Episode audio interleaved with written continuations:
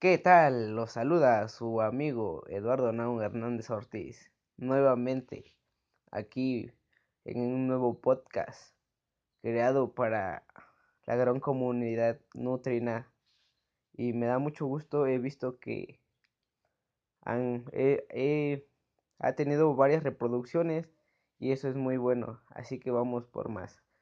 Esta vez vamos a, a hablar de un aparato muy interesante ya que es un aparato que que a lo mejor a muchos de nosotros nos interesa y a lo mejor lo conocemos pero no lo, lo conocemos interiormente pero no como más profundamente. Así que en este podcast vamos a hablar de algo muy interesante que es el aparato reproductor masculino. Y pues ya han dicho esto comencemos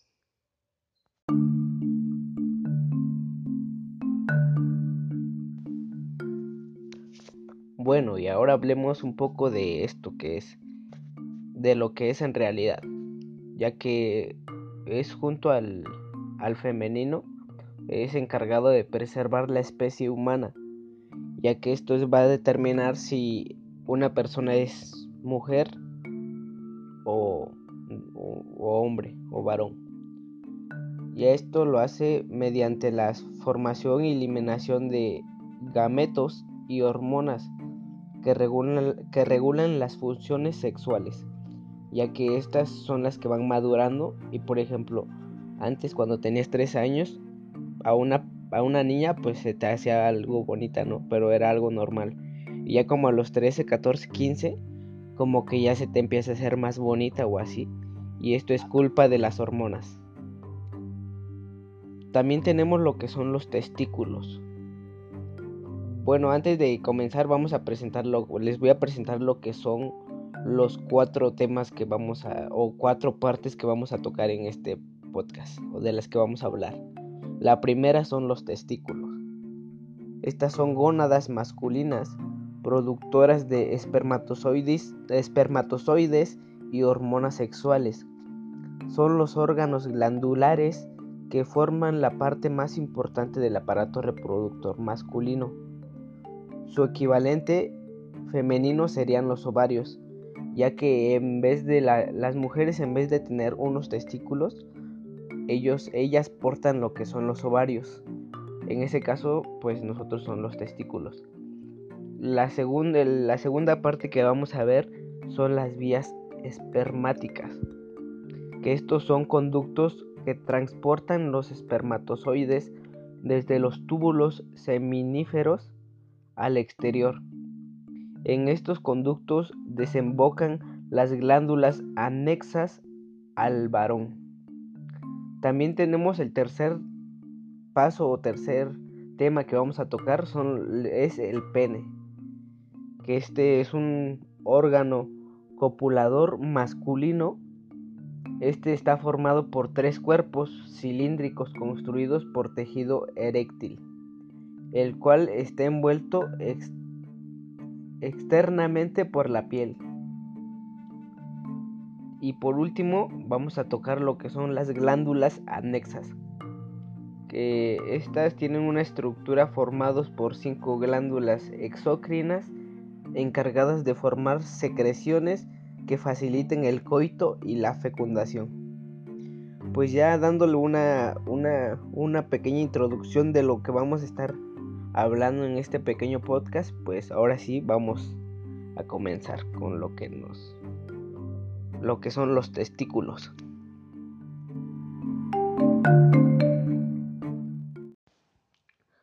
Bueno, pues todos los que me están escuchando sabemos dónde se encuentran los testículos o la mayoría, y bueno, este se encuentran ubicados en una bolsa. Esta bolsa se llama escroto. Pues bueno, estos los testículos se van a encontrar ubicados en las bolsas escrotales. Como tal, cuando naces, pues los el, el testículo se encuentra un poco más arriba, pero ah, con el paso de los años, bueno, en un año o dos el testículo tiene que bajar.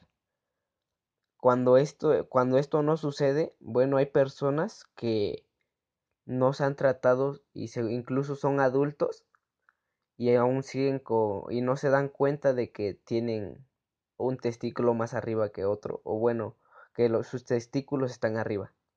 A esto se le llama criptorquidia, cuando los testículos no descienden.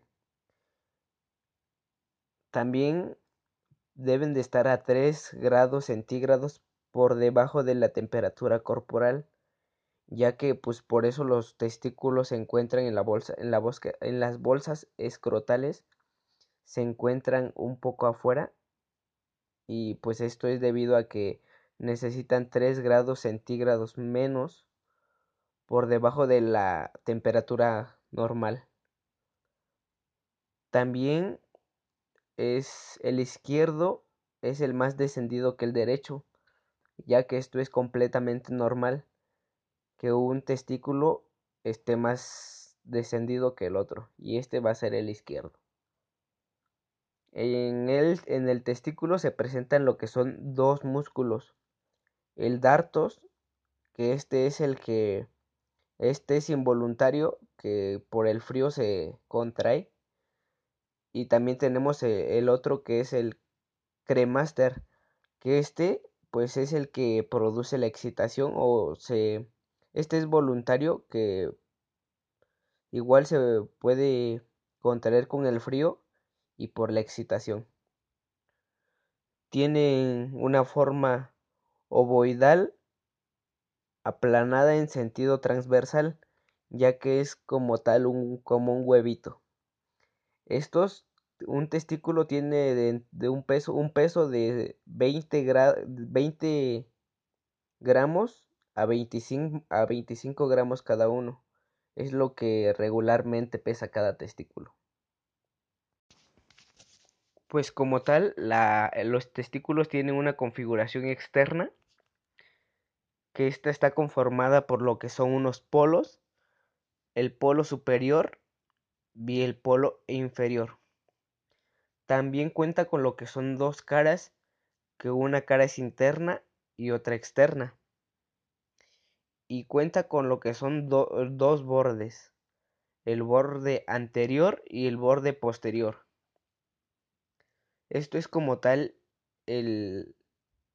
la configuración externa del, del testículo. Ahora hablemos un poco de su configuración interna, un poco más a fondo del testículo, que este está compuesto por estromas que cada testículo está recubierto por una capa llamada albuginia, la cual penetra formando tabiques que dividen al testículo en lobulillos. Pues estos tabiques son los que van a dividir al testículo en lobulillos. También tenemos lo que es la parenquimia, que este está constituido por lobulillos testiculares, que contienen unos tres conductos enrollados llamados túbulos seminíferos, los cuales delimitan un espacio denominado intersticio. Bueno, continúo. En esta configuración interna de los testículos también vamos a encontrar lo que son los túbulos, los tubos seminíferos, que estos son tubulares y contorneados. Aquí es donde se da la espermatogénesis. La pared de los túbulos está formada por dos tipos de células, que son las siguientes. Espermatogonia, que es la que da origen a los espermatozoides, y la otra es la otra célula son las células de Sertoli, que esta nutre y protege las células germinales. Además forma la barrera hematotesticular y sintetiza inhibina. También podemos encontrar en la configuración interna lo que es el intersticio, intersticio, que este se halla entre túbulos seminíferos. Ahí, están las células de, de Leydig. Ahí es donde van a estar las células de Leydig. Ahí es donde se van a encontrar la cual procede testosterona. Y pues, ¿cuáles son sus funciones de los testículos? Pues su función exócrina es los espermatozoides y su función endocrina son las hormonas.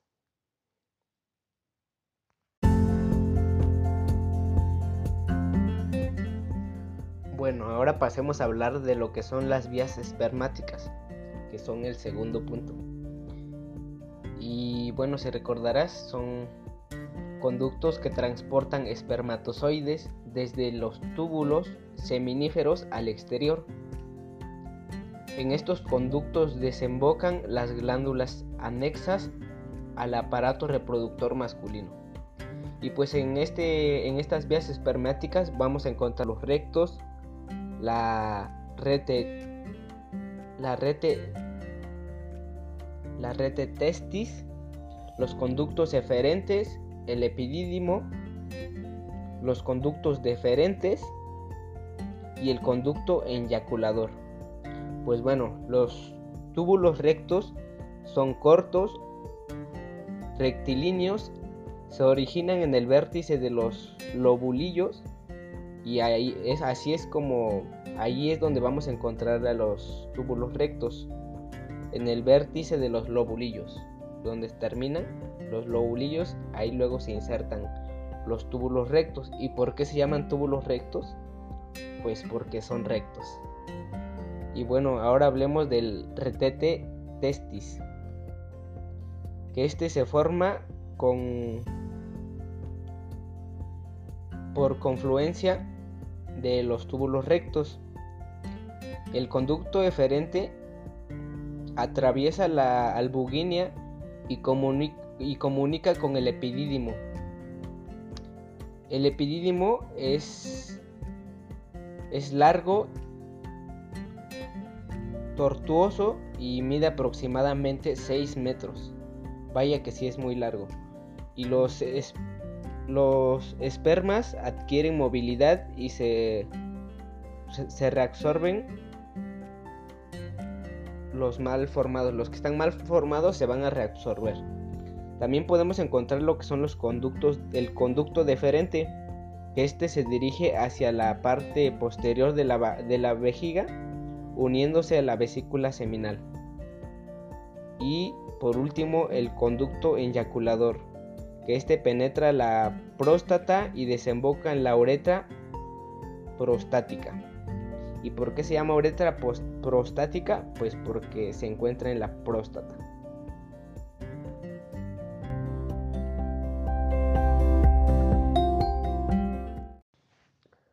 Bueno, ahora continúo con lo que es el pene. Bueno, ya que veo que nos está ganando el tiempo, pero bueno, continuamos. Pues este es un el pene es un órgano copulador masculino. Presenta tres cuerpos cilíndricos que ahorita los vamos a ver, está constituido por tejido eréctil y cubierto externamente por piel. Bueno, en el cuerpo cavernoso son dos, va a tener dos cuerpos cavernosos que están situados en la parte dorsal. Esta presenta senos venosos que al llenarse permiten que el pene pase al estado de erección. Así es que cuando se llenan de sangre van a permitir que, el, que puedas tener más fácilmente una erección o así. Y él cuenta con un cuerpo cavernoso, que este es único, pero es más largo. Más largo que, la, que los dos anteriores, que son del cuerpo cavernoso. Están situados en la parte ventral Contiene a la uretra, a la uretra esponjosa y presenta una dilatación distal llamada glande. Que el glande es como, bueno, es lo es la cabecita o la cabeza del pene. También tenemos lo que es el prepucio, que este es, un es una doble capa de piel retráctil que cubre el glande. Y hay muchas personas que creencias que retiran lo que es el prepucio.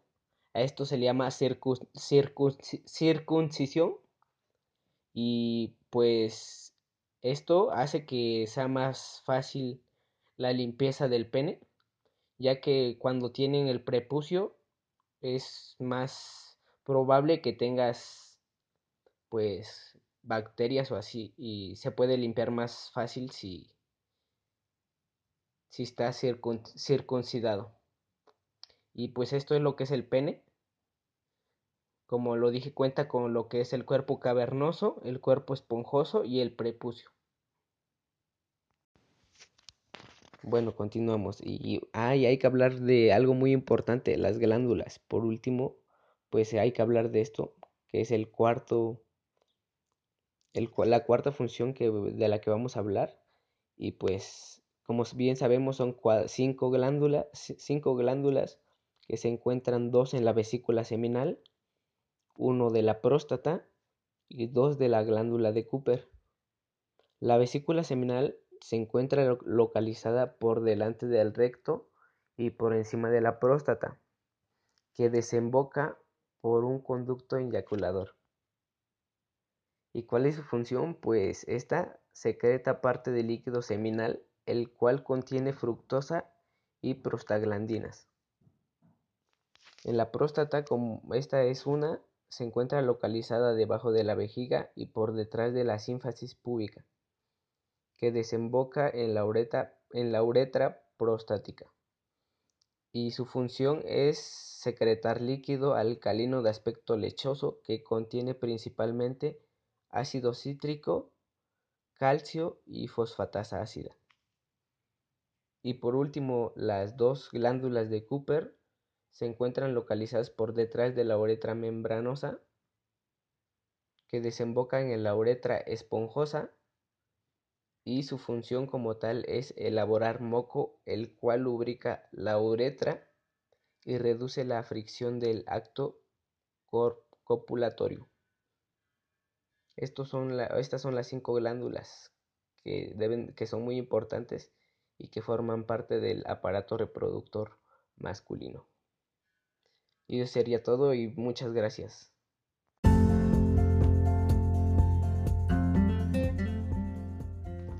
me da mucho gusto que, que cada vez se sumen más a esta gran comunidad nutrina. Y pues hoy nos toca hablar de este aparato reproductor masculino, que es un aparato muy, muy interesante, como pudieron darse cuenta, tiene muchos datos interesantes, al igual de que su estructura es muy interesante saberla. Y pues nunca está de más saber un poco de datos interesantes de un aparato. Y pues esta vez tocó del aparato reproductor masculino. Y pues muchas gracias por habernos escuchado y hasta la próxima. Espero les haya sido de su ayuda. Y hasta luego. Se despide su buen amigo Eduardo Naum.